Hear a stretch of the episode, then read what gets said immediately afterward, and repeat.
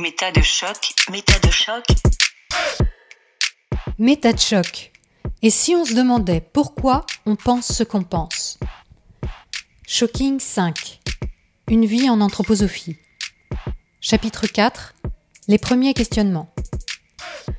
Et c'est le grand retour de notre saga sur le parcours de Grégoire Perra, ancien adepte d'un mouvement dans lequel il est entré à l'âge de 9 ans. La grande question est donc, Comment a-t-il fait pour en sortir et penser en dehors de ce qui avait façonné son esprit depuis l'enfance? Si vous n'avez pas encore écouté les trois premiers épisodes, je vous encourage à le faire dès maintenant. Sinon, vous passerez malheureusement à côté d'une réelle compréhension de ce qui va suivre. Pour les autres, le suspense a assez duré.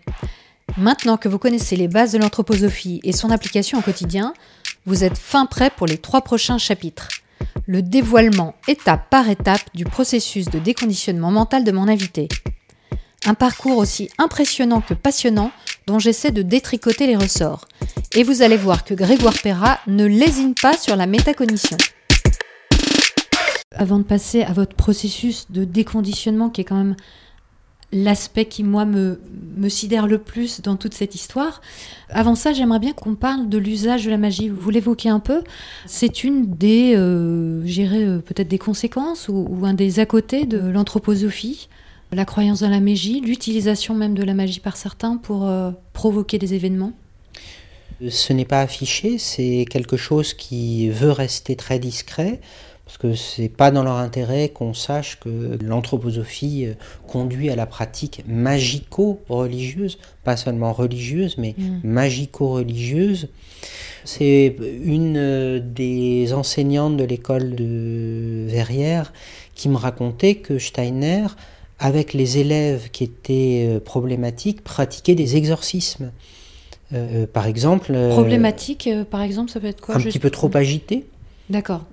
Mais pour Steiner, certains élèves peuvent être euh, non seulement possédés par des démons, mais même peuvent être des démons.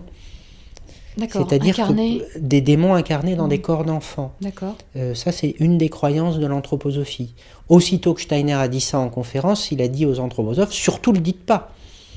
Parce que sinon, euh, vous imaginez ce que le monde extérieur va penser de nous s'ils apprennent que nous disons que certains enfants n'ont pas de moi humain, mm. mais que ce sont des démons qui mm. ont pris leur place au moment où ils sont nés. Et ça, ce que Steiner dit et que vous citez là, c'est quelque chose qu'on retrouve par écrit, des retranscriptions Dans, les écrits de Steiner, oui. oui. Mm-hmm. C'est dans, ça se trouve dans les euh, conférences aux prêtres de la communauté des chrétiens. D'accord.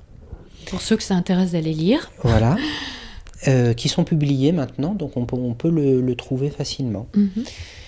Et donc Steiner pratiquait des exorcismes sur euh, certains élèves. Alors l'exorcisme en question, on me l'a décrit, il prenait l'élève, il le mettait dans un coin euh, à part, il le ligotait à une chaise, il prenait des branches de sapin et il lui fouettait les jambes pour chasser le démon mhm. qui se trouvait à l'intérieur de lui. Et la prof euh, me racontait, euh, émerveillée, le fait que après euh, cet élève qui était si problématique, mhm. eh bien, il n'arrivait plus en retard, il était beaucoup moins agité, comme si Steiner avait opéré une espèce de, guérison ou de miracle, mhm. d'exorcisme. Je donne ça comme exemple parce que, au, fond, quand on devient ponte de l'anthroposophie, quand on est un anthroposophe important, c'est-à-dire quelqu'un qui, euh, fait des conférences, quelqu'un qui est lecteur de l'école de sciences de l'esprit, quelqu'un qui est euh, dirigeant de l'école de sciences de l'esprit, ou formateur dans euh, une, à l'Institut de formation des, des professeurs Steiner-Waldorf, on devient pratiquant de magie anthroposophique.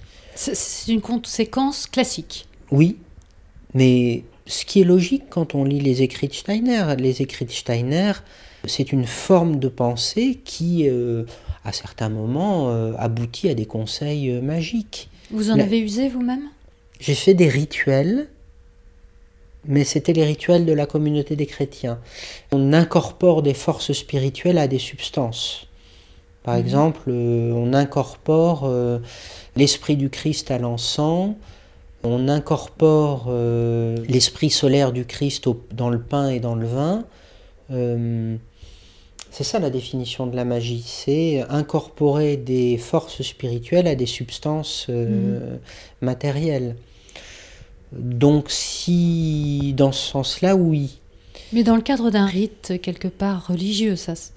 Alors que moi, ce que j'ai compris dans, votre blog, c'est qu'il y avait des gens qui utilisaient la magie à des fins personnelles, c'est-à-dire euh, donc soit pour effectivement euh, ramener dans le droit chemin un élève, soit pour obtenir quelque chose euh, pour son propre bénéfice. Oui. Alors, le passage vers la magie, par exemple, du professeur des écoles Steiner envers ses élèves, il peut se faire progressivement. Par exemple, quand vous êtes professeur Steiner-Waldorf et que vous vous réunissez en réunion de professeurs, vous faites des images d'élèves. Les images d'élèves, ça consiste à décrire collectivement le physique de l'élève, on va prendre telle fille, on va regarder la couleur de ses cheveux, la couleur de ses yeux, la forme de son menton, la, manière dont elle marche, euh, est-ce qu'elle est euh, trapue, est-ce qu'elle est menue, est-ce qu'elle est euh, musclée, est-ce mhm. qu'elle ne l'est pas. tous les détails de son corps vont y passer. Et une fois qu'on a fait cette image d'élève, que l'on commente avec les hum, concepts de l'anthroposophie. Par exemple, si elle a les cheveux blonds, bah, ça veut dire qu'elle a une intelligence cosmique. Si elle a les yeux bleus, ça veut dire que sa pensée a une forme marécageuse. Si elle a la mâchoire en avant, ça veut dire que sa volonté, le pôle volontaire est, important. Mhm. Enfin, il y a vraiment une morphopsychologie mhm. anthroposophique. Mhm. Euh, qui est aussi très début du XXe d'ailleurs, qu'on a beaucoup retrouvé. Euh. À, sa sauce, mais mm. si elle a des grains Oui, à sa sauce, bien entendu. Toujours. Si, elle a des taches de rousseur, c'est qu'elle a été une imbécile dans, dans sa vie précédente. Si elle a euh, la partie inférieure du ventre qui est plus euh, longue que la partie supérieure euh, au-dessus du diaphragme, ça veut dire qu'elle a passé plus de temps dans la vie entre la mort et une nouvelle naissance mhm. sur le chemin du retour que sur le chemin de l'aller. Parce que quand on meurt, pour les anthroposophes, on fait un long chemin de planète en planète euh, jusqu'à Saturne avant de revenir s'incarner sur la Terre.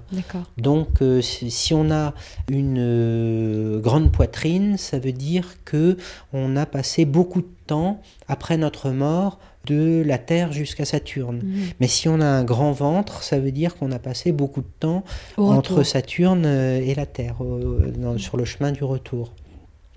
Donc tout ça, c'est ce qui sert à faire une image d'élève.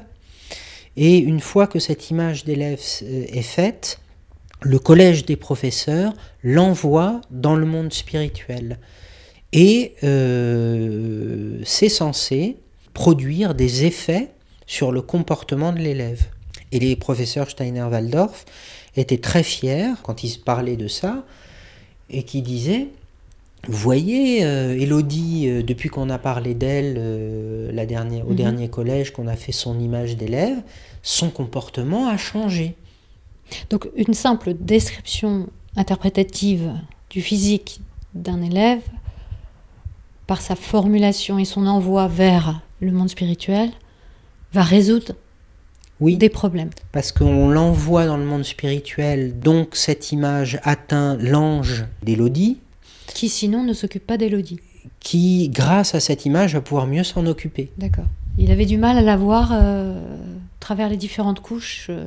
Il faut que le monde terrestre et le monde spirituel collaborent. D'accord. Donc, euh, les anthroposophes sont là pour sont des intermédiaires, sont des intermédiaires pour, le message. pour, permettre une meilleure collaboration entre les humains sur Terre, les anges au-dessus d'eux et les autres euh, entités euh, célestes. Et ça, c'est euh, possible parce que les professeurs ont, eux-mêmes atteint un niveau suffisant? Oui, puis il y a leur pratique. Cette pratique. Oui, le simple fait de la pratique magique. Oui. En fait, de cette, de cette image qui est en fait une prière, qui est en fait un acte magique, mmh. c'est ce qui permet la, meilleure collaboration des deux mondes. Mmh. Et ensuite, vous décriviez, il me semble, dans votre blog, des professeurs lors d'une réunion préparatoire pour ensuite recevoir un, autre professeur qui posait problème pour une réunion de, mise au point. qu'il était courant qu'il précède cette, cette entrevue d'une sorte de cérémonie magique Oui, pour qu'une réunion se passe bien, quelle que soit la réunion, on va euh, aller dans la pièce avant, on va y dire un mantra, peut-être allumer une bougie, euh, mettre de l'encens, et, on va adresser très très fortement au monde spirituel certaines intentions pour que pendant la réunion ensuite, avec ce professeur euh, qui pose problème ou ses mhm. parents qui posent problème, eh ben ça se passe comme le veulent les anthroposophes. Est-ce qu'on peut aussi avoir des cérémonies magiques mal intentionné, si je puis dire, c'est-à-dire euh, pour, euh, par exemple, je ne sais pas, inhiber son ennemi ou... Ce que les anthroposophes appellent que ça se passe bien, ça veut dire qu'il fasse pas de vagues, qu'il accepte ce qu'on va lui proposer, qu'il se soumette à euh, nos intentions. Mhm. Pour que ça se passe bien, il faut que la personne se soumette. Mhm. Donc est-ce que c'est bien intentionné? Je crois pas. oui. Bon, eh bien, je crois qu'on va passer maintenant à ce fameux processus qui vous a amené à vous questionner et même à informer publiquement sur ce que vous avez vécu.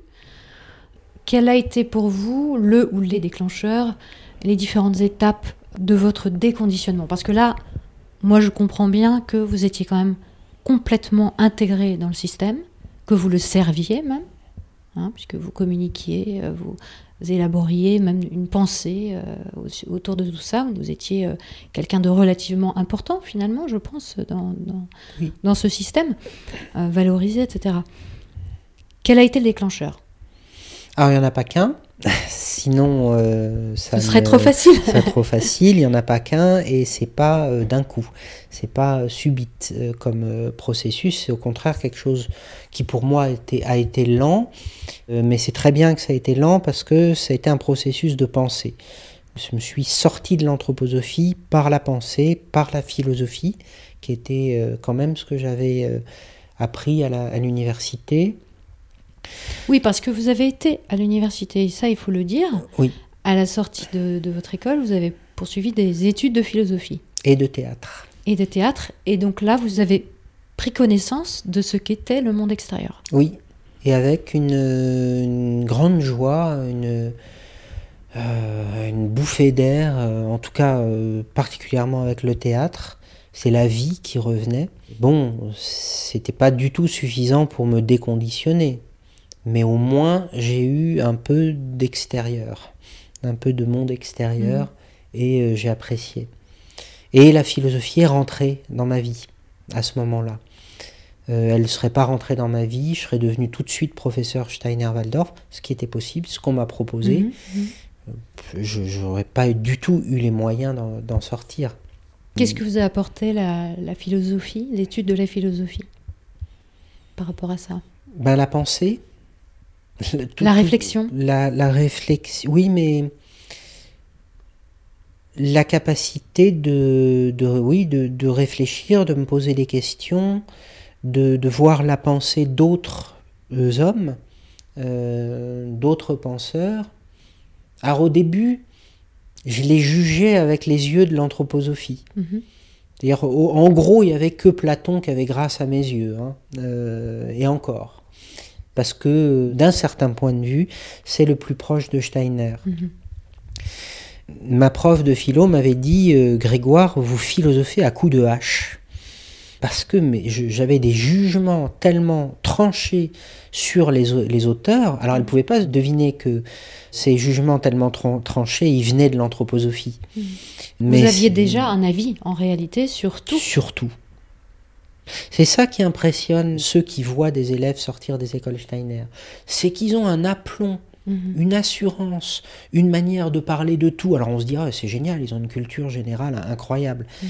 Euh, mais cet aplomb, cette assurance en eux-mêmes, il vient du fait qu'on les a entièrement formatés avec des avis sur tout ils partent pas du tout à la découverte du monde. Euh, ils, savent déjà ce que, ce que c'est que le monde avant même d'y avoir posé un pied. Ils ont une grille de lecture. Mmh.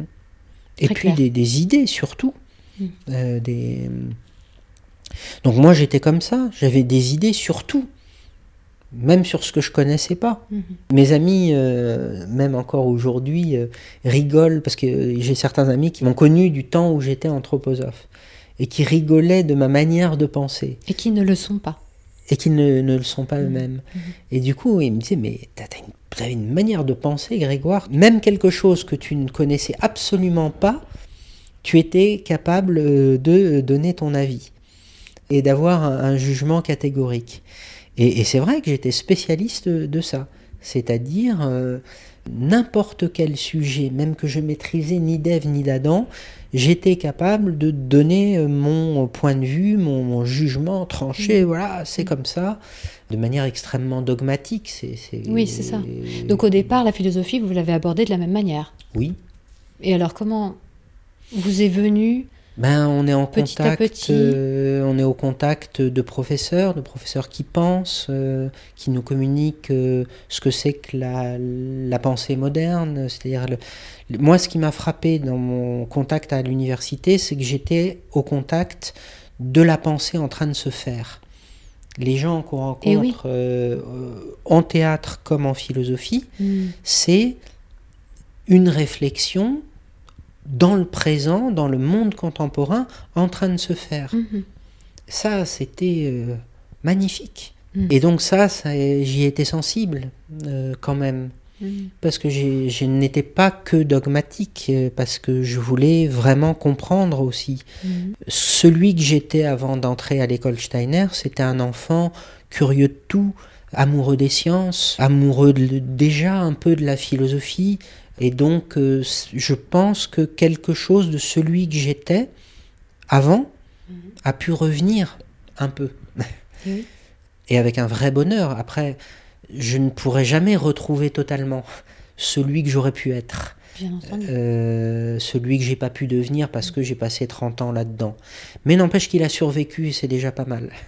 Mhm. Euh, parce qu'il aurait pu mourir? Enfin, j'aurais pu mourir. Enfin, mon moi, ou je sais pas comment l'appeler, celui que je suis vraiment, aurait pu mourir en passant là-dedans. Donc ça, je pense que c'est ce que m'a permis le passage par l'université. Un premier élément de, de déconditionnement au contact d'une pensée vivante, en fait. Combien de Euh, temps vous êtes, euh, vous avez étudié la philosophie à l'université?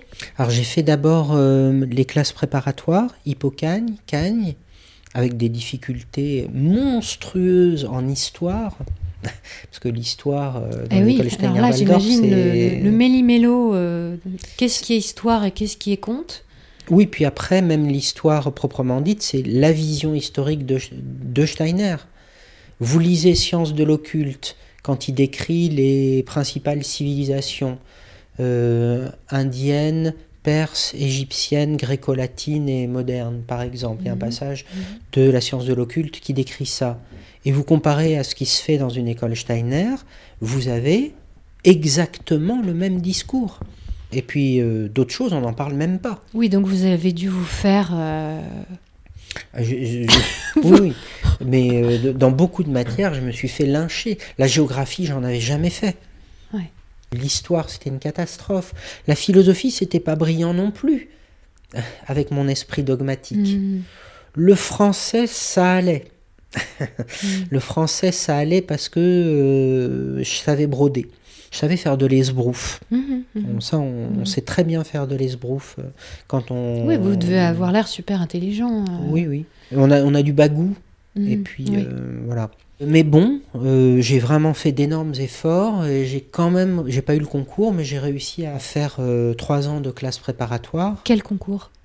Le concours de l'école normale supérieure, qui est. euh, Parce que vous vouliez devenir prof? Parce je, que je- vous- je me projetais absolument pas dans l'avenir. Une des caractéristiques aussi, quand on sort d'une école Steiner, c'est qu'on sait absolument pas ce qu'on veut être ni ce qu'on veut devenir. Mhm. Notamment parce que il n'y a pas d'orientation dans une école Steiner. À mon époque, il n'y avait même pas de filière. Ils Mhm. refusaient les filières. Donc vous n'aviez pas, jusqu'en première, vous n'aviez pas de, de terminale euh, littéraire ou terminale Ah bon? scientifique. Euh, La ou- première était généraliste. Oui, c'est avec des options Mhm. pour ceux qui étaient un peu plus forts en sciences et qui, Mhm. Quand même aller faire un bac euh, scientifique, euh, voilà, mais c'était tout. Et on nous disait, on nous matraquait l'idée qu'il fallait rester généraliste. Choisir ce qu'on veut faire, se projeter dans quelque chose, c'est se retrouver soi-même. C'est. euh, Oui, et se poser des questions, tout simplement, sur soi-même, oui, au départ, oui. Déjà. Et moi, je pense qu'ils euh, évacuent au maximum cette question parce que c'est pas quelque chose qui les arrange. Donc, je suis rentré en hippocagne. En hippocagne, on me dit euh, qu'il faut faire une canne, je fais une canne. On me dit qu'il faut en faire une deuxième parce que j'ai raté le concours, j'en fais une deuxième. Mhm, On me dit que le concours, il faut le passer, que c'est important. Bah, je me dis que le concours, faut le passer et, et c'est important. Mais vous voyez, avec une forme de, de passivité et d'incapacité à me projeter, parce que je voulais continuer à tout faire. Comme j'avais tout fait, ou qu'on m'avait dit que je faisais tout et très bien à l'école Mhm. Steiner, Mhm. euh, autant des travaux euh, manuels que des sciences, que de la littérature, Mhm. que hein, je ne voulais pas quitter ça. Je voulais continuer à tout faire et, et renoncer à quelque chose, à une matière, ne serait-ce qu'à une matière, c'était impossible. Mais en même temps, moi. vous vous rendiez compte que vous aviez énormément de lacunes tout de même. Euh, donc à un moment donné, ça veut dire que faire tout en même temps euh, n'aboutissait pas euh, vraiment à une vraie connaissance ou une vraie expertise. Oui, bien sûr, mais là vous décrivez l'état de quelqu'un qui est capable de voir où il en est vraiment.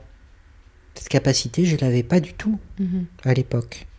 Donc hippocagne-cagne, ensuite? Je rate le concours, et là j'ai le premier réveil de ce que je veux faire vraiment. Je m'inscris en philosophie, bon, parce que c'est logique, j'ai fait une cagne euh, option philo, donc je m'inscris en philo, mais je m'inscris aussi, aussi en théâtre. Mhm. Et ça, euh, presque par miracle. Je vois qu'il y a une fac de théâtre en, dé- en déambulant dans le couloir de Sancier, euh, Paris 3, euh, mais je, je veux m'inscrire. Mhm. Ça me plaît. Donc je demande une équivalence pour rentrer en théâtre euh, en maîtrise. Je l'ai pas. On me demande de faire euh, la licence. Mhm. C'est une des meilleures choses qui me soit arrivée parce que je fais une licence. Ma maîtrise en philo, je l'ai faite sans avoir les bases Oui, il y a une certaine Euh, autonomie. euh, et on et on pas produit les- un travail. Oui, et on n'a pas les cours de base qui nous enseignent le le socle de la philosophie. Le Mhm. socle de la philosophie, je ne l'ai pas eu À cette époque de, de mes études. Par contre, je l'ai eu en théâtre. Ça, c'était génial. Donc vous avez eu de la théorie Et la pratique. et de la euh, pratique en théâtre. En théâtre. Donc 5 ans après le bac, vous avez passé 5 ans dans le système, euh, donc euh, prépa plus université. Et j'ai fait mon DEA en philo, mon DEA en théâtre. D'accord, Et j'ai commencé une thèse en, en théâtre d'accord. qui était complètement euh, pétrie d'anthroposophie. Encore. Parce que, euh, par exemple, mon mémoire de maîtrise en théâtre, c'était la nature dans le Faust de Goethe. Ah oui, bah alors là, Voilà. on est dedans. Donc j'ai étudié scène par scène le Faust de Goethe et en y retrouvant les idées de Steiner, Hmm. sans le nommer parce Bien que j'avais compris qu'il fallait pas le faire. On nous dit à l'école Steiner, euh, ne faites pas de Oui, référence oui. à Steiner, faites-le sans le nommer. Ce qu'ils font, ce qu'ils nous font, ils nous disent de le faire. Mhm. Donc on, a pris cette habitude de faire de l'anthroposophie sans la déclarer. Mhm. En tant qu'ancien élève, moi je me souviens de mon prof en première qui nous disait bon, cette idée, dans les devoirs que lui allait corriger, hein, c'était pas Mhm. des devoirs qui allaient être corrigés par quelqu'un d'autre, il nous disait cette conclusion, qui est une conclusion anthroposophique, ne la dites pas comme ça. Formulez-la sous forme de questions, soyez prudent et ne dites surtout pas qu'elle vient euh, de Steiner dont moi je vous ai parlé. Mhm. Vous C'est des circonvolutions, quoi. On amène la personne à qui on parle vers une conclusion sans le faire de manière directe. Oui, sans qu'on puisse identifier que c'est de l'anthroposophie. Mhm. alors que c'est une idée anthroposophique. Mais Steiner le faisait lui-même. Steiner a été repéré un jour et euh, on lui a interdit de, de publier euh, des articles euh, parce qu'il avait pris la, fa- la fâcheuse manie de publier des articles sans les signer dans les diverses revues. Et, et Ah lui oui, en il- était il très fier, c'est-à-dire c'est- qu'il disait, bah oui, comme ça je, je diffuse les idées anthroposophiques, mais comme le nom Rudolf Steiner est connu, on n'empêchera pas mes publications. Mhm. Pour dire que cette pratique malhonnête, euh, qui est pratiquée dans les écoles Steiner, elle, elle a une origine. Mhm, C'est Steiner lui-même Mhm. qui, qui faisait ça et qu'en était fier. Alors, même si vous étiez finalement très curieux, gourmand, que vous étiez vraiment intéressé par le fait de rencontrer la pensée, de rencontrer la réflexion, la connaissance, vous aviez bien entendu votre formatage, donc vous décryptiez tout avec le filtre de ce formatage. Les choses se sont quand même petit à petit décantées. Petit à petit, vous avez apprécié d'utiliser d'autres formes de pensée. Comment ça s'est passé? Oui, bah, il y avait quand même du contenu qui passait, même si ma forme de pensée était des formes de jugement anthroposophique sur tout, n'empêche que j'apprenais des choses. J'ai appris euh, l'opéra euh, euh, dans mes cours de théâtre. Mhm. J'ai appris euh, le théâtre de Peter Brook, euh, le, le théâtre d'Ariane Mouchkine. J'ai, enfin, Mhm. il y a du contenu qui est rentré en moi, des démarches différentes, des ça, ben, ça assouplit, ça, ça fait penser autrement. Je suis rentré dans d'autres démarches Mhm. et des démarches qui étaient tout aussi euh, cohérentes et intéressantes que euh, ce qu'on nous disait de- à l'école Steiner. Donc ça veut dire que vous, vous tordiez un peu ce que vous connaissiez, c'est-à-dire vos, vos bases euh, anthroposophiques, vous les tordiez pour qu'elles s'adaptent à ce nouveau monde qui vous Oui. plaisait.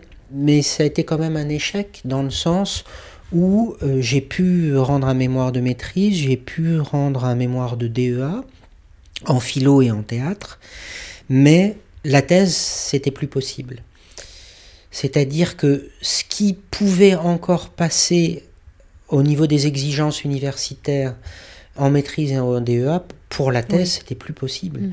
Ma thèse de théâtre, on en trouve des fragments sur mon blog, il y a 800 pages. J'ai écrit 800 pages de euh, théâtre et cosmos dans euh, Shakespeare. Hein, on voit bien le, le lien là, avec l'anthroposophie. Mais pourquoi j'ai écrit 800 pages?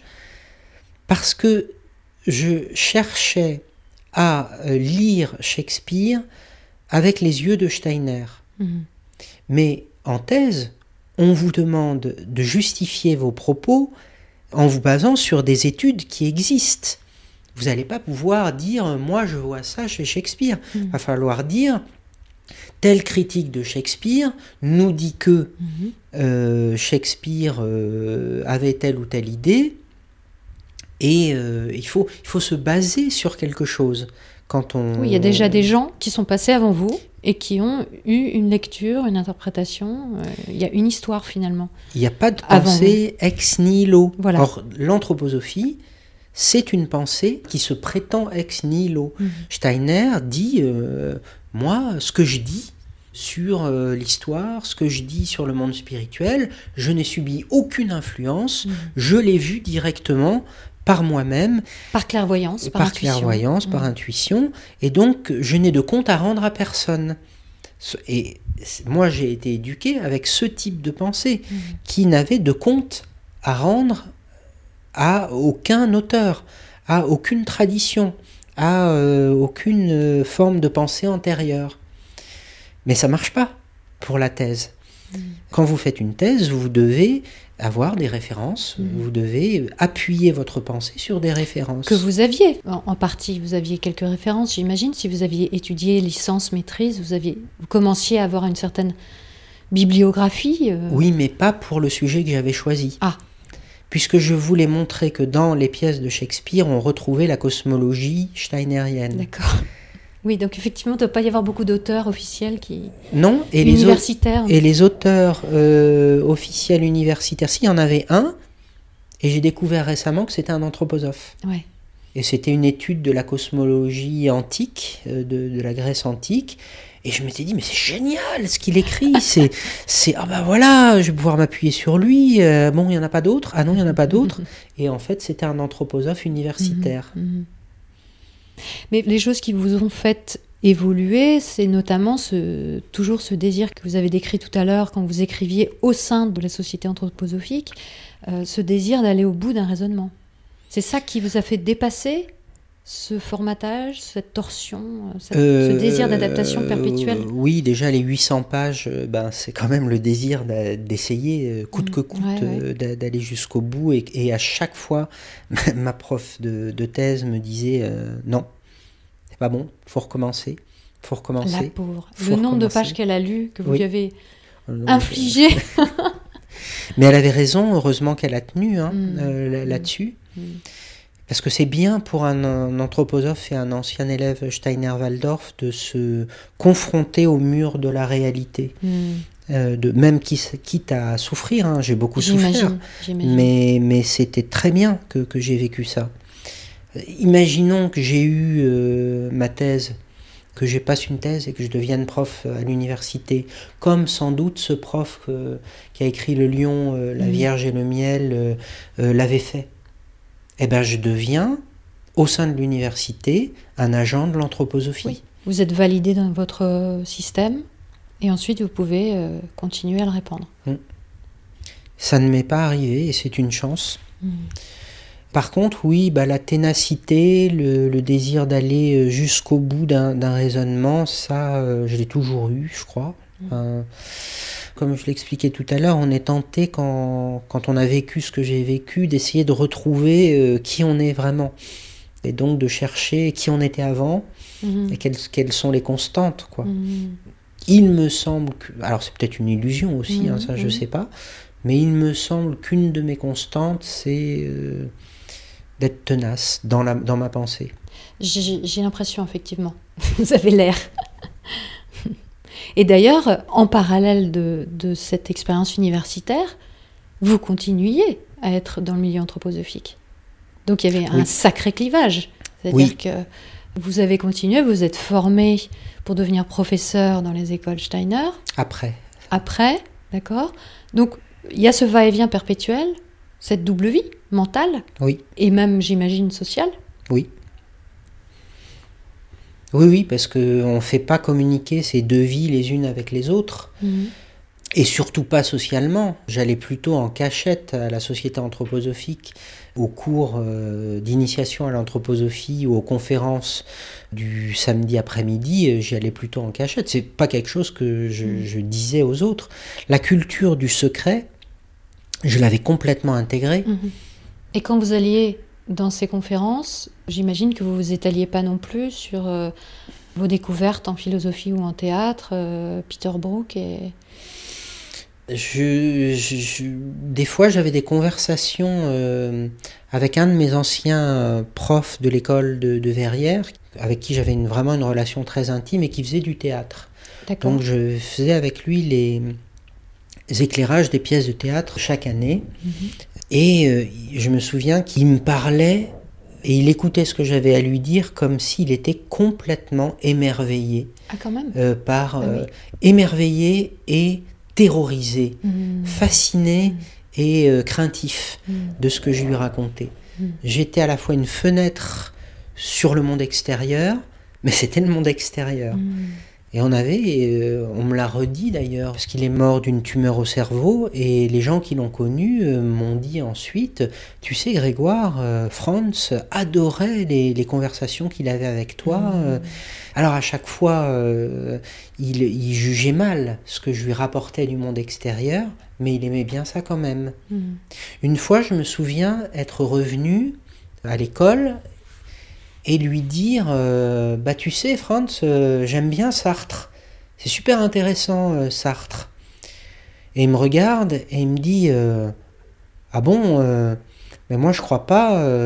je crois qu'au contraire, Sartre est un homme malfaisant qui a fait énormément de mal avec sa philosophie. Mhm. Et je lui réponds, mais tu sais, Franz, euh, je dois avoir euh, 21 ans, je suis pas d'accord avec toi parce que moi, ce que j'aime, c'est euh, découvrir comme ça des auteurs, des pensées, être dans, ce mouvement de recherche où je sais pas forcément ce que, ce que je vais trouver, euh, mais euh, voilà, on est dans un mouvement de recherche et ça, ça me plaît. Et là, il me regarde avec un air euh, noir, fermé, en me disant, oui, mais tu sais, Grégoire, moi je crois que c'est très très bien pour euh, les gens d'avoir des repères dans la vie. Et ici, tu sais, on donne des repères aux gens. Et oui, recadrage. Oui, parce Oui. que là, vous flirtiez avec le mal, hein. c'est c'est évident. Oui. Ah oui. Mais ça- il y avait une grande candeur finalement de votre part, de même le dire à un anthroposophe euh, de cette manière-là, avec enthousiasme. Mm. Vous n'aviez en fait pas compris euh, à Ah, quel point c'était interdit. Pas du tout. Mais ça, c'est ce qui m'a caractérisé pendant tout mon parcours dans, l'anthroposophie. Je me souviens d'une réunion euh, quand je me suis inscrit à la branche de la société anthroposophique. Quand vous inscrivez à la société anthroposophique, vous faites partie d'une branche, c'est-à-dire un groupe qui se réunit hebdomadairement. Et puis, euh, dans la branche, on parle des écoles Steiner. Et donc moi, en tant qu'ancien élève, euh, j'étais admiré, j'étais une espèce de, Ah bon? de créature. Ah, il vient d'une école Steiner, euh, on va écouter ce qu'il va dire. euh. Pourquoi les anthroposophes ne sont pas forcément issus d'école Steiner? Non, non, pas forcément. C'est-à-dire qu'ils ils ont Ils sont adhéré plus anthroposophes tardivement. euh, adultes, oui. D'accord. Et je me revois en train de dire devant ce cercle de personnes grisonnantes et anthroposophes, ah ouais, moi ce que j'ai trouvé euh, très intéressant et vraiment fort dans les écoles Steiner, c'est la violence des rapports entre les élèves. Alors là, il me regarde, outré, furieux. Mais qu'est-ce qu'il dit? Qu'est-ce qu'il ose dire? Il y a de la, oui, bah oui, euh, c'est extrêmement violent les, les, rapports euh, entre élèves dans les écoles Steiner. euh, on se passe à tabac, on, est méchant les, uns- les uns envers les autres. Mais rassurez-vous, je ne dis pas ça pour critiquer, parce que en fait, cette violence, c'est le signe que les forces profondes de l'âme ont le droit de s'extérioriser dans les écoles Steiner, ce qu'elles peuvent pas faire ailleurs. Mais n'empêche qu'il me regardait quand même avec un drôle d'air euh, pour avoir dit ça. Donc ça veut dire que vous validiez a posteriori toutes les brimades que vous aviez subies pendant des années Oui. euh, en disant que c'était intéressant Eh bien, et que c'était bien. Oui. Vous confirmiez le système euh, oui, à la petite nuance près que normalement j'aurais pas dû le dire. Bien entendu. Donc il y a quelque chose peut-être euh, d'un peu provocateur finalement. Et d'une candeur, euh, d'une maladresse, euh, d'une maladresse qui aussi m'a sauvé, parce que je disais les choses en croyant que j'avais affaire à, à des gens intelligents et honnêtes qui allaient comprendre les remarques intelligentes et honnêtes que je pouvais leur faire. Mm. Par exemple, euh, j'étais euh, dans une situation financière épouvantable quand, quand je me suis inscrit à la société anthroposophique. J'avais même pas le RMI. J'avais pas de quoi manger euh, Mhm. certaines semaines. Ben, comme je m'étais inscrit à la société anthroposophique, fallait cotiser. Je, je pouvais pas. J'avais pas de quoi me loger, j'avais pas de quoi me nourrir. et je reçois un courrier qui dit Ah, mais tout le monde doit pouvoir donner au moins, je crois que c'était 50 francs par, euh, par mois. Mm. Et moi, j'écris aussitôt une lettre en disant Bah, excusez-moi, mais moi, vraiment, je peux pas. Si vous voulez, je peux travailler bénévolement pour vous. Je peux faire des travaux euh, à la bibliothèque, je peux faire ce que vous voulez, mais je pourrais pas donner cette somme. Et puis, euh, tant qu'on y est, vous savez, ça me dérange un peu. Il y a certaines petites choses qui me dérangent un peu euh, dans la société anthroposophique. euh, le style graphique de, de, votre revue, euh, votre décoration. Vous vous défendez d'être sectaire, ça c'est un truc qu'on entend beaucoup quand on entre dans la société anthroposophique. Nous ne sommes pas une secte, répétez en chœur. Vous dites que vous n'êtes pas une secte, mais quand même, il y a, des choses qui sont stéréotypées, qui ressemblent à, à une esthétique confuse, qui moi me met mal à l'aise. Euh, bah, si je travaille pour vous, j'aimerais bien changer ça, par exemple. C'était à quel âge ça? Ça, c'était euh, 24 ans. D'accord. Je suis immédiatement convoqué par la responsable de branche qui me dit Bon, écoute, Grégoire, ton courrier, t'inquiète pas, euh, je me suis arrangé, t'auras pas d'ennui. Ah. Mais euh, sache que les responsables de la société anthroposophique l'ont lu et que bon, euh, j'ai dû prendre sur moi pour te protéger. hein. Bon, ça se reproduira plus, mais euh, voilà, sache que c'est moi qui t'ai protégé. Mm. Le message est assez clair. Oui. Mm. Donc vous commencez à formuler des, des critiques Des critiques en interne, des...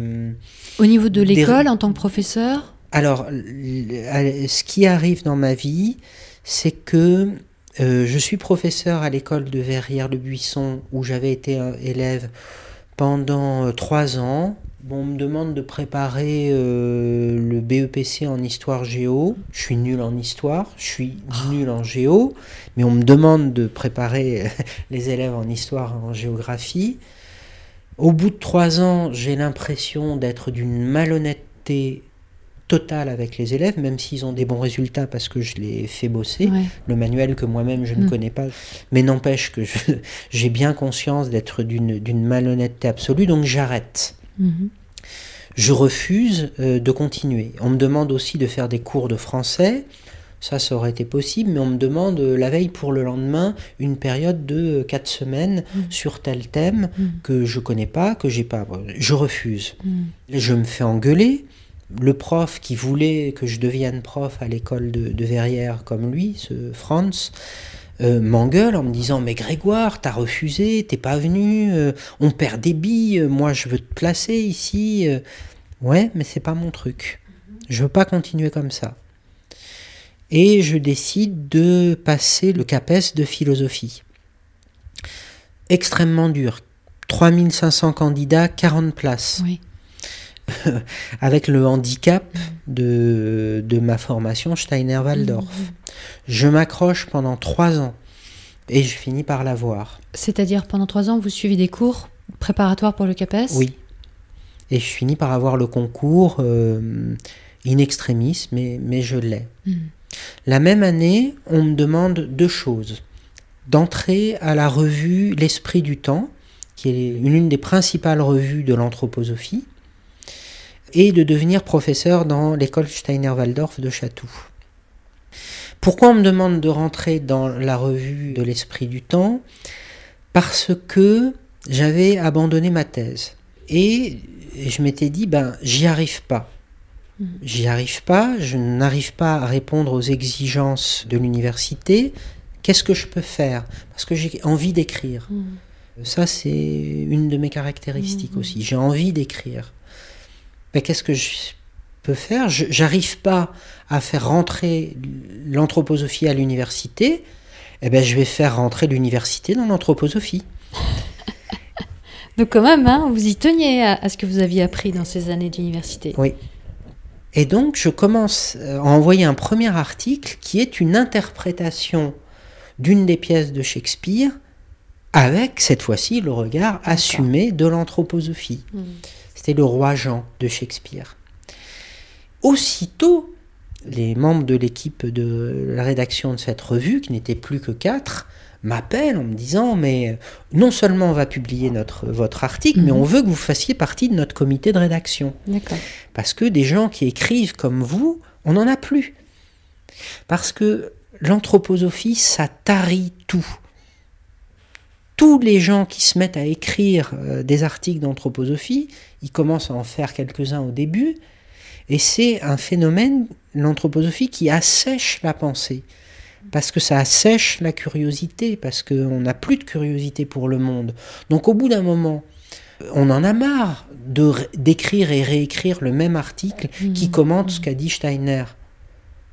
Avec les mêmes arguments, euh, les mêmes conclusions Oui, mhm. sauf certains qui deviennent des pontes de l'anthroposophie et qui ont aucun problème pour se répéter, se répéter, Comme se Serge Prokofiev, par exemple Oui. Mhm.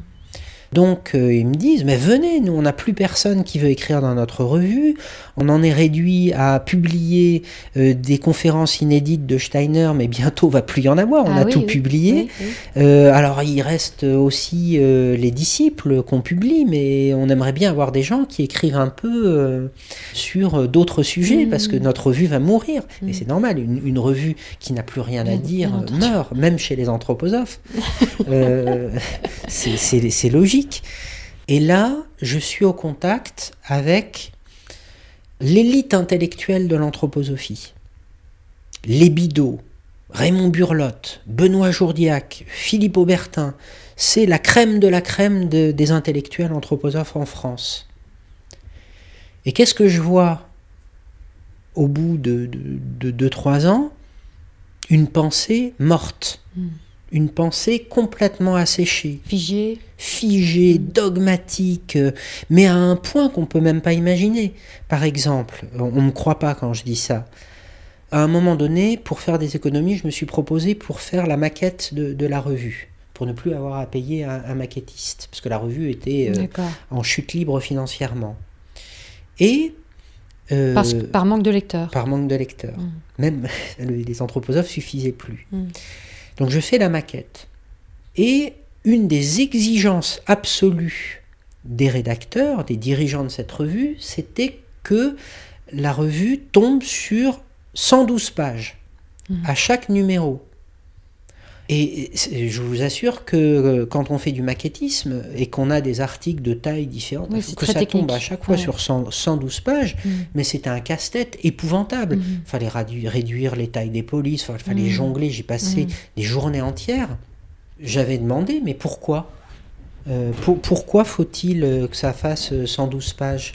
Ah, c'est une exigence de l'imprimeur, m'avait répondu la rédaction.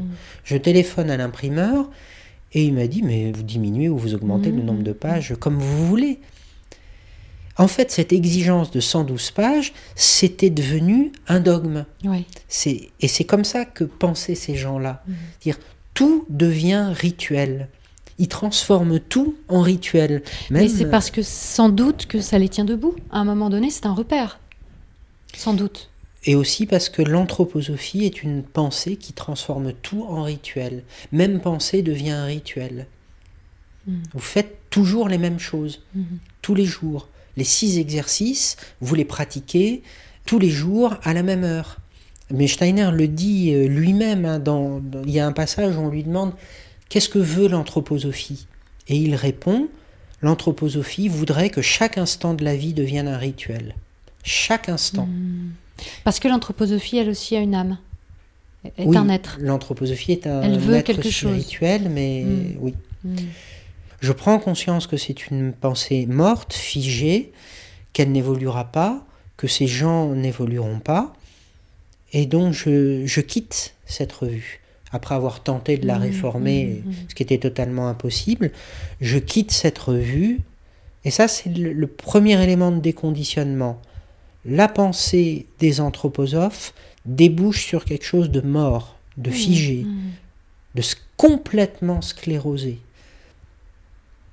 Après, il restait les autres aspects de l'anthroposophie, là où l'anthroposophie est censée être vivante, c'est-à-dire dans la pratique. Et la pratique, c'est les écoles Steiner. Donc je deviens prof dans une école Steiner. Et là aussi, vous allez commencer à vouloir réformer de l'intérieur. C'est ça qui est intéressant, c'est que on, le voit d'ailleurs chez les, croyants en général, on n'a pas besoin d'être anthroposophe pour ça. Dès qu'on adhère de manière vraiment profonde à une croyance et qu'on observe des contradictions, des choses qui ne nous conviennent pas ou qui nous font souffrir, on ne se dit pas qu'on va sortir de cette croyance, remettre en question notre mode de pensée, on essaye plutôt de réformer soit le système, si on, on le peut, soit, euh, soit adapter ses activités, son comportement, son mode de pensée pour que ça colle. Et c'est ce que vous avez essayé de faire pendant des années. Oui, à l'école euh, Steiner. Alors avec un petit élément supplémentaire, c'est que au même moment où on me demande d'enseigner dans une école Steiner, j'entre à l'éducation nationale. Mhm. Donc je cumule, ce qui n'était pas légal d'ailleurs, un poste d'enseignant de philosophie à l'école Steiner et un poste euh, à l'éducation nationale. Ce qui me fait un emploi du temps de dingue. Combien d'heures de travail? Euh, Par semaine ben, c'est- pas seulement le nombre d'heures supplémentaires de travail que ça me demandait, c'était que ça me demandait de rentrer sur Paris alors que j'avais été nommé en Franche-Comté. Ah. Donc je, je blinde mon emploi du temps à l'éducation nationale en Franche-Comté pour que tout tienne en trois jours, Donc en accord avec le chef d'établissement, Oui. vous arrivez à tout concentrer oui, pour pouvoir rentrer à, à Paris et donner cours aux élèves de l'école Donc Steiner. c'est un plein temps à l'éducation nationale concentré sur et, trois un- jours et un mi-temps euh, à l'école Steiner. Un peu moins d'un mi-temps. de château. Parfois un mi-temps complet, oui. Donc Ça dépendait des années. de l'autre côté euh, de la région parisienne. Oui. D'accord. Et du coup, ben, j'ai un pied à l'éducation nationale. Donc je peux comparer. je peux comparer ce qui se passe dans l'école Steiner et ce qui se passe à l'éducation nationale. Au début, la comparaison est évidemment en faveur de l'école Steiner-Waldorf. Mmh, mmh. Et je me souviens de réunions où je le dis, où je le dis devant tout le monde. Ouais, mais pourquoi vous vous plaignez? Parce qu'ils souffrent, les profs. hein. Mmh. Donc parfois, ils le disent en réunion. Enfin, vous avez la chance d'être dans une école Steiner, vous vous rendez pas compte. euh, à L'éducation nationale, c'est horrible. J'y travaille, donc je sais de quoi je parle. Mmh. Et puis, euh, la comparaison, euh, elle ne se maintient pas en faveur de l'école Steiner sur de nombreux points. Qu'est-ce qui était jugé horrible par vous à l'éducation nationale? La froideur euh, des, des relations, euh, notamment euh, le fait qu'on ait une hiérarchie. Alors qu'à Ah oui. l'école Steiner, on est dans une communauté. Mmh. Et, et- et Oui, que- donc il y a une sorte de fraternité quelque part, de famille, d'esprit Oui. de famille qu'on retrouve absolument pas dans l'éducation nationale. oui, Et ça, c'est choquant. Et ça, c'est choquant. Alors, en fait, il y a une hiérarchie dans les écoles Steiner, sauf qu'elle est masquée.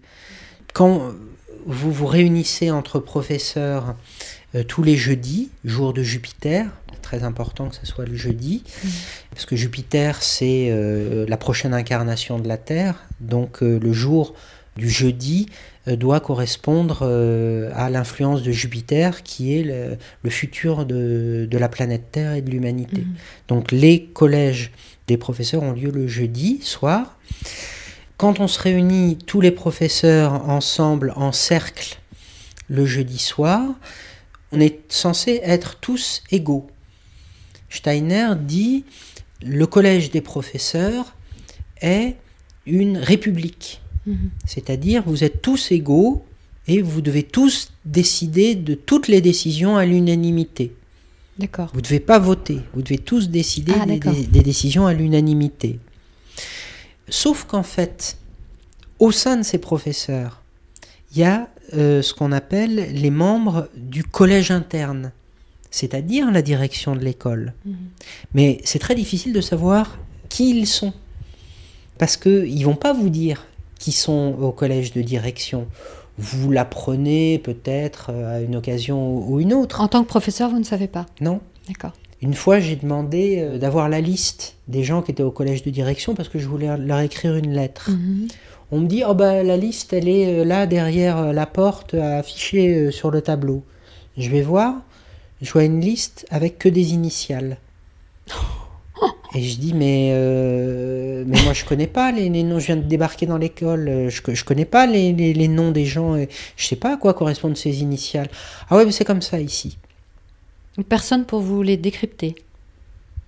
Alors, bah, euh, est-ce que je peux au moins envoyer euh, une lettre euh, dans le mettre la lettre dans le casier de la direction? Mhm. Mais il n'y a pas de casier de la direction. Mhm. Il faut que tu mettes ta lettre dans la boîte aux lettres d'un des membres de euh, la direction. Mhm. Ah ben oui, mais comment je peux savoir vu qu'il y a que la liste avec les initiales? Oh bon, bah demande à un tel. D'accord. Pour dire le- l'organisation dans les écoles Steiner et, et comment ça fonctionne. Mhm. C'est pas seulement une désorganisation, c'est une organisation occulte. Oui. Donc, des éléments comme ça, au bout d'un moment, je me dis, bah, euh, l'éducation nationale, c'est quand même euh, mieux fait. Quand la direction euh, a à me dire quel- quelque chose, elle m'écrit un courrier, j'ai son tampon euh, sur le courrier, je l'ai dans mon casier, Mhm. et si je veux lui répondre, je mets une lettre dans le casier de la direction Mhm. où je la donne au proviseur qui est clairement identifiable. Voilà, des, des éléments comme ça, je pourrais les multiplier, mais euh, je commence à me dire, mais quand même, euh, on pourrait fonctionner autrement. Sans me rendre compte que ce qui m'apparaît alors comme un, un dysfonctionnement est un fonctionnement. Mhm. C'est pas un dysfonctionnement des écoles Steiner, c'est qu'elles sont organisées comme ça, volontairement, Mhm. et que euh, n'est pas question que ça change. Et donc, vous commencez à émettre certaines critiques? Vous commencez à faire des propositions? Oui, par écrit, euh, j'ai une grosse puissance d'écriture et du coup, euh, euh, il y a une lettre par semaine Ah, ah, quand- ah oui au, au bout d'un moment. Ah Bah, oui. bah, tous- les problèmes sont tellement énormes. Mais c'est, Euh. moi, je trouve incroyable que vous n'ayez pas compris en écrivant une lettre par semaine, c'est qu'il y a énormément de problèmes, c'est qu'il y a énormément de choses qui ne vous conviennent pas. Et vous avez la naïveté de penser que vous pouvez changer. Vous ne compreniez Mm. pas que c'était général à l'ensemble des établissements, mais vous pensez que vous pouvez changer le fonctionnement d'un établissement. Oui. En m'y ag- engageant corps et âme, en donnant le meilleur de moi-même. Mais c'est parce que c'est quelque chose qui vous avait été enseigné, que vous aviez voix au chapitre, que vous pouviez euh, faire des propositions ou que- que- On, on se croit Superman quand on, quand on sort d'une école Steiner. On ne voit pas les limites de ses forces. Et on est capable de donner euh, sans compter. Et on va exiger aussi des autres qu'ils donnent sans compter. Pour la cause. Parce que l'idée de sacrifice est très importante dans l'anthroposophie. Il faut se sacrifier. Il faut donner sa vie, sa force, son temps pour la cause, pour son école. Ce que font les autres profs euh, d'ailleurs. Quand ils se- s'engagent euh, à travailler jusqu'au soir, tous les jours et le week-end compris. Mhm. Ils se sacrifient, mais le sacrifice est une valeur dans l'anthroposophie. Donc je me sacrifiais, et en se sacrifiant, on va y arriver à réformer l'école. D'accord. Sans voir, alors oui, ça c'est l'aspect euh, naïveté incroyable, sans voir que euh, il y a une volonté que ça ne change pas. Mhm. L'école ne dysfonctionne pas, elle fonctionne. Oui. Et qu'il y a une histoire derrière et que ça fait des décennies que ça fonctionne comme ça. Et que toutes les écoles fonctionnent comme ça. Mhm. Steiner a voulu que ça soit comme ça dès le début. Sauf que ça, euh, j'ai mis beaucoup de temps à le comprendre. Mhm. Euh, déjà en comparant, en, en regardant, mais en fait ça dysfonctionne partout de la même manière dans toutes les écoles que je visite. En France et en Allemagne, parce que je, je visitais quelques écoles en Allemagne, mais c'est partout les mêmes dysfonctionnements. Mhm. C'est bizarre. c'est bizarre, c'est qu'il y a, il y a une que c'est un raison. fonctionnement. et donc ces critiques, elles ont été plutôt mal accueillies. Et puis peut-être que vous êtes aussi un peu essoufflé au bout d'un moment, vous vous êtes dit... euh, Euh, je, certes, j'en avais un peu marre, mais surtout, je dérangeais euh, énormément. Et je dérangeais là des, des, des gens euh, qui, dans l'école, n'avaient pas du tout intérêt à ce que ça bouge. Parce que si ça bougeait, ça signifiait aussi se remettre en question eux, eux-mêmes, Bien entendu. dans, dans leur pouvoir, dans leur euh, rôle Mhm. au sein de l'école, dans leur discours. Et du coup, euh, ben, ça devient très très hostile euh, envers moi. Mhm. Alors que je me donne à fond. Et avec. euh, Oui, et et si en plus c'est Steiner qui donne les indications, vous êtes en train de remettre en question Oui, Steiner lui-même. sans le savoir. Et en, eux le- en- en- en pensant être fidèle à l'esprit de Steiner en Mhm. faisant ça. Mhm. que l'aspect sournois de Steiner, c'est que lui-même a dit ne répétez pas bêtement ce que, ce que je vous dis, euh, soyez créatifs, devenez des êtres Mhm. d'initiative, soyez inventifs, euh, ne, ne soyez pas des disciples ou des adeptes stupides qui répètent euh, servilement euh, mes conseils, mais faites preuve de créativité, d'initiative, etc. Tout en organisant un système qui ne permet pas ça. Mhm. C'est- là où c'est- prodigieux, Mm. mais c'est vraiment sournois de sa part. C'est-à-dire qu'il il vous dit devenez des êtres libres, capables d'initiative, de créativité, et en même temps, il met en place un système où c'est pas possible. Mhm. C'est la même chose que ce qui se passe dans les écoles Steiner. On vous dit en tant qu'élève, soyez créatif, euh, vous êtes créatif, euh, et, et vous n'êtes pas créatif. Mhm. Vos, vos dessins, les dessins des élèves des écoles Steiner, c'est les mêmes depuis 90 ans. Mhm. Ils dessinent tous de la même manière depuis 90 ans les mêmes dessins. Mhm. Les mêmes objets. Et les- ils font les mêmes objets. Mhm. Mais c'est la même chose dans l'anthroposophie. Il y a une conférence, je ne sais plus où elle se trouve, qui dit si tu es anthroposophe, c'est que tu dois devenir un être d'initiative. Super. Mais l'initiative, t'as pas intérêt, à, pas intérêt à en faire preuve dans une école Steiner-Waldorf ou dans la société anthroposophique ou dans une revue anthroposophique. Oui, donc c'est complètement schizophrène comme mode de fonctionnement. Parce que autant on peut concevoir que, effectivement, dès lors qu'on est dans une croyance, on abandonne une partie de son libre arbitre. On s'abandonne à, une croyance, à, à une vérité supérieure à soi, et donc on perd une certaine initiative. Mais là, on nous dit qu'on doit avoir de l'initiative, que c'est bienvenu. que c'est même une preuve d'élévation. Que c'est attendu. Voilà, que c'est attendu. Et en même temps, on est dans un système extrêmement formaté. Donc et du coup, la seule échappatoire, c'est de devenir malhonnête envers soi-même. Hmm. Schizophrène, oui, mais malhonnête envers soi-même. Hmm. C'est une école de la malhonnêteté. Hmm.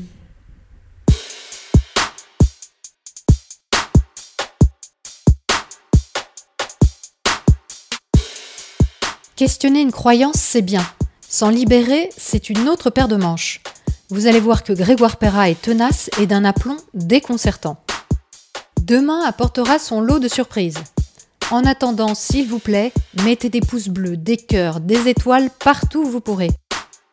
Partagez cette histoire extraordinaire et abonnez-vous à Méta sur YouTube, sans oublier la petite cloche, Apple Podcast, Spotify ou toute autre application de podcast. Vous trouverez aussi des photos et de précieuses références sur le site métadechoc.fr. Ce que Grégoire Perra nous raconte ici a également été rapporté par d'autres. On se retrouve demain à 18h pour le chapitre 5. D'ici là, n'oubliez pas d'observer et de questionner la manière dont vous pensez. Vous n'imaginez pas ce que vous pensez.